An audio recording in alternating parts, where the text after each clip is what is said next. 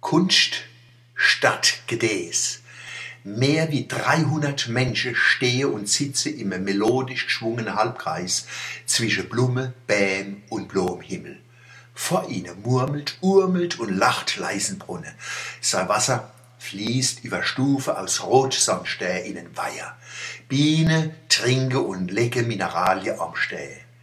Das Wort Weiher kommt vom Althochdeutschen Viari und das ist aus dem Lateinischen Vivarium, das Lebendige, gewachsen.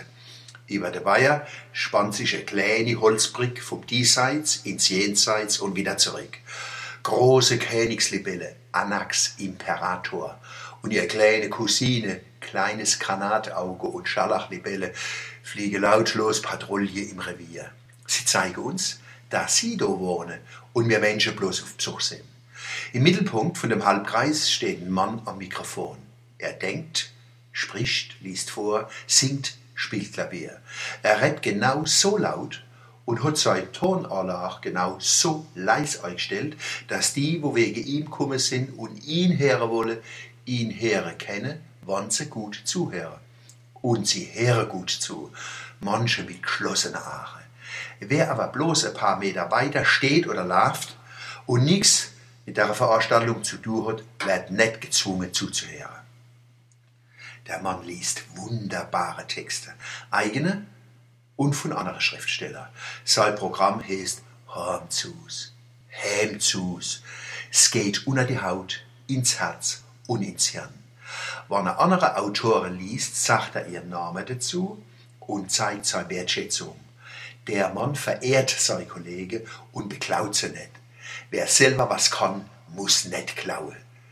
In den Gedichten, Geschichten und Lieder geht es um Leben und Tod, um Angst und Glück, um Sehnsucht und Menschengeschick. Das Klavier spricht und die Gedanken singen. Wörter und Melodien verwandeln sich in Libelle und Schmetterling, schweben zwischen Blume, Wasser, Bäm, Menschen, Himmel. Zwischen den einzelnen Beiträgen wird nicht geklatscht. Klatschen ist ein zu grobes Geräusch, solange die Poesie noch über den Bayer leuchtet. Es war schwer, nicht zu klatschen, aber es war richtig. Ich habe mich auf mein Hand gesetzt, dass nichts passiert. Wie die Veranstaltung rum war, sind die Leute langsam heimgegangen. Kein Blum war vertrampelt, kein Dreck war wegzumachen. Die Menschen haben den Platz verlassen, wie sie ihn gefunden haben. Sie haben ein Erlebnis genossen, kein Event. Wo war's? An dem schönen Parkgräberfeld auf dem Mannemer Hauptfriedhof. Vivarium, das Lebendige. Der Auftritt in der Reihe Wortwechsel vom Kulturnetz Mannheim Raneka war ein Geschenk an die Menschen. Veranstalter Friedhöfe Mannheim. Der Mann im Mittelpunkt Arnim Töpel. Poet Denker, Aufklärer, Komponist, Sänger. Sei Fundament, Achtung vorm Wort, vorm Ort, vor dem Menschen. Demut und Selbstbewusstsein.